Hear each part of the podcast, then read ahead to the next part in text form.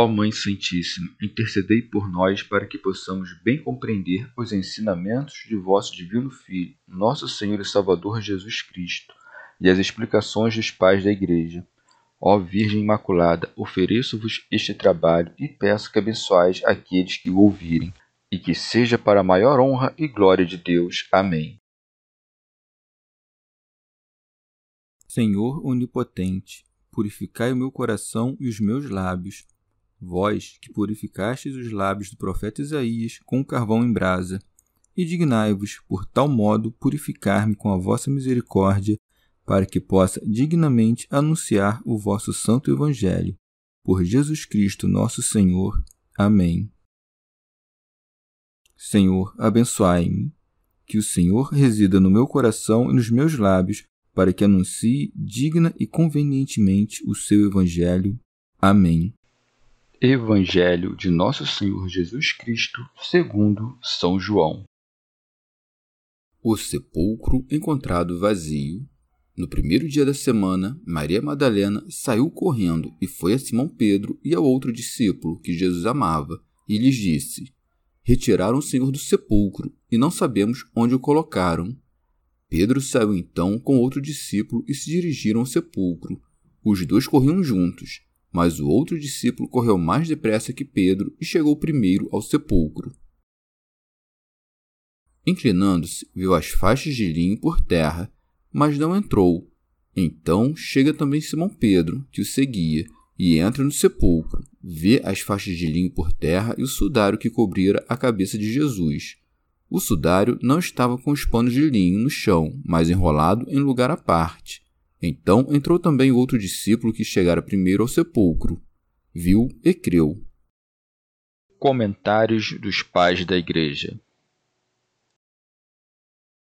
São João Crisóstomo O Senhor ressuscitou sem rolar a pedra ou romper os selos que obstruíam a passagem do sepulcro.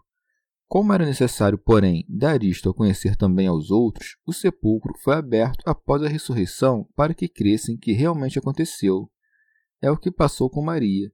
Vendo a pedra removida, não entrou nem examinou, mas, impelida pelo amor, correu aos discípulos com pressa. Não tinha recebido ainda a evidência da ressurreição, crendo apenas que o corpo fora levado embora. Comentário de São Tomás de Aquino em forma de glosa. Ela correu para anunciar aos discípulos o sumiço do corpo do Senhor a fim de recrutá-los ou à busca ou à lamentação, e por isso segue, Corre então e vai a Simão Pedro e ao outro discípulo que Jesus amava. Santo Agostinho. João costuma referir-se a si dizendo: aquele que Jesus amava, porque Jesus, embora amasse todos, tinha por ele um amor mais profundo e íntimo que pelos demais. Segue e lhes diz: Retiraram o Senhor do sepulcro e não sabemos onde o colocaram. São Gregório. Maria Madalena, assim dizendo, toma o tudo pela parte, pois era só o corpo do Senhor o que viera buscar. Aqui, porém, lamenta como se o Senhor tivesse sido roubado na sua inteireza. Santo Agostinho. Em alguns manuscritos gregos, Maria Madalena diz: Levaram o meu Senhor, que pode indicar da parte dela uma inclinação mais profunda ao amor ou à submissão, mas na maior parte dos manuscritos que temos à mão isto não aparece. São João Crisóstomo. O evangelista não privou a mulher desta honra nem considerou vergonhoso receber dela a notícia do sumiço do Senhor. Assim que ouviram, cheios de zelo, foram com pressa ao sepulcro. São Gregório. Esses dois, Pedro e João, correram antes que os outros porque amavam mais do que os outros Daí que siga. Pedro saiu então com outro discípulo e se dirigiram ao sepulcro. Teofilacto Diócrida. Talvez te perguntes como, ao se aproximar do sepulcro, Pedro e João não temeram os guardas, mas uma pergunta mal informada, já que, depois que o Senhor ressuscitou e em meio a um terremoto apareceu um anjo, os guardas fugiram e foram contar tudo aos fariseus. Santo Agostinho o evangelista, depois de dizer foram ao sepulcro, volta um pouco sobre seus passos para contar como ali chegaram e então diz: Os dois corriam juntos, mas o outro discípulo correu mais depressa que Pedro e chegou primeiro de sepulcro. O discípulo que chegou primeiro é o próprio evangelista, mas ele o conta como se fosse de outro. São João Crisóstomo. Aproximando-se, observa os lençóis depostos, daí que siga. Inclinando-se, viu as faixas de linho por terra. Contudo, não leva mais a fundo seu exame, mas para por ali. E isto é o significado do que segue, mas não entrou. Já Pedro, fogoso como era, entra, inspeciona tudo com diligência e enxerga mais longe. Por isso segue. Então chega também Simão Pedro, que o seguia, e entra no sepulcro. Vê as faixas de linho por terra e o sudário que cobria a cabeça de Jesus. O sudário não estava com os panos de linho no chão, mas enrolado em lugar à parte, circunstância esta que apontava para a ressurreição. Afinal, se realmente o tivessem transferido, não lhe teriam despido o corpo, e, se o tivessem roubado, não teriam tido o cuidado de juntar o sudário, dobrá-lo e pô-lo de parte dos demais lençóis, mas simplesmente levariam o corpo como estava. Por isso, João fez questão de adiantar que Nosso Senhor foi sepultado com mirra, material que gruda os lençóis ao corpo, justamente para que não caia no engodo dos que dizem que foi roubado. O ladrão, afinal, não seria louco de dedicar tanto tempo do seu esforço e tempo a um trabalho de todo inútil. Pois bem, depois de Pedro entrou também João, daí que siga. Então entrou também o outro discípulo que chegara primeiro ao sepulcro, e viu e creu. Santo Agostinho. Há quem pense que João cria desde aquele momento na ressurreição de Jesus, mas, pelo que segue, não é o que parece. O apóstolo viu o sepulcro sem corpo e acreditou no que disse a mulher, pois segue. Pois ainda não tinham compreendido que, conforme a Escritura, ele devia ressuscitar dos mortos. Não creu de imediato, pois na ressurreição, pois nem sabia que o Senhor deveria ressuscitar.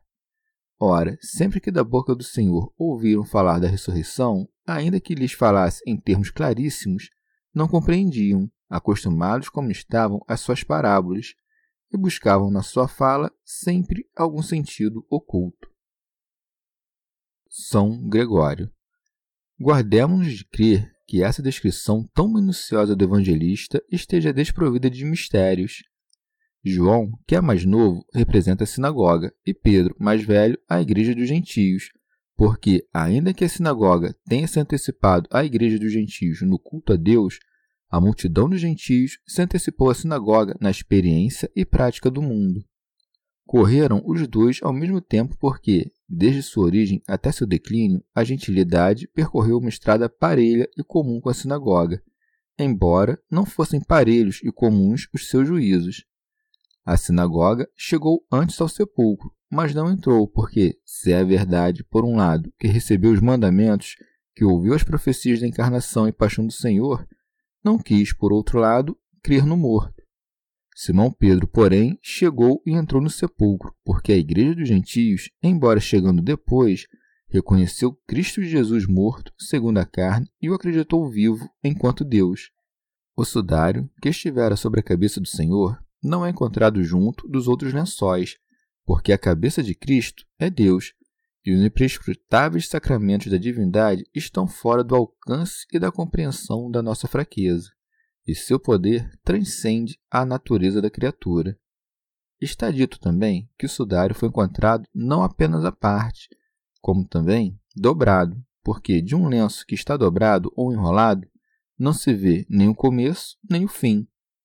Ora, a estatura da divindade nem começa nem termina em ponto algum, é acertada, ademais, a adição de num lugar, quer dizer, num só lugar, pois Deus não é encontrado nas mentes fendidas, e só são merecedores da sua graça os que não admitem a divisão em vários escândalos de seitas. Mas, uma vez que se usa o sudário para enxugar o suor dos que penam trabalhando, sob o nome de sudário, podemos entender as penas por que Deus passou. O sudário que estivera sobre a cabeça dele foi encontrado à parte, porque a paixão do nosso Redentor está apartada da nossa paixão, já que ele suportou sem culpa o que nós, com culpa, sofremos. Ele quis, de vontade própria, submeter-se à morte, ao passo que nós a atingimos contra a nossa vontade. Ora, Só depois que entrou Pedro, entrou João, porque no fim do mundo, até mesmo a Judéia se recolherá à fé do Redentor. Teofilacto Diócrida. Ou ainda, repare em Pedro a facilidade em agir e a prontidão. Em João, o espírito contemplativo e dócil, bem como o conhecimento das coisas de Deus. No mais das vezes, o contemplativo toma a dianteira pelo conhecimento e pela docilidade, mas o ativo, pela veemência de seu fervor e zelo, vence a fineza do outro e enxerga primeiro o divino mistério. Chegamos ao fim de mais um dia de comentários da Catena Áurea.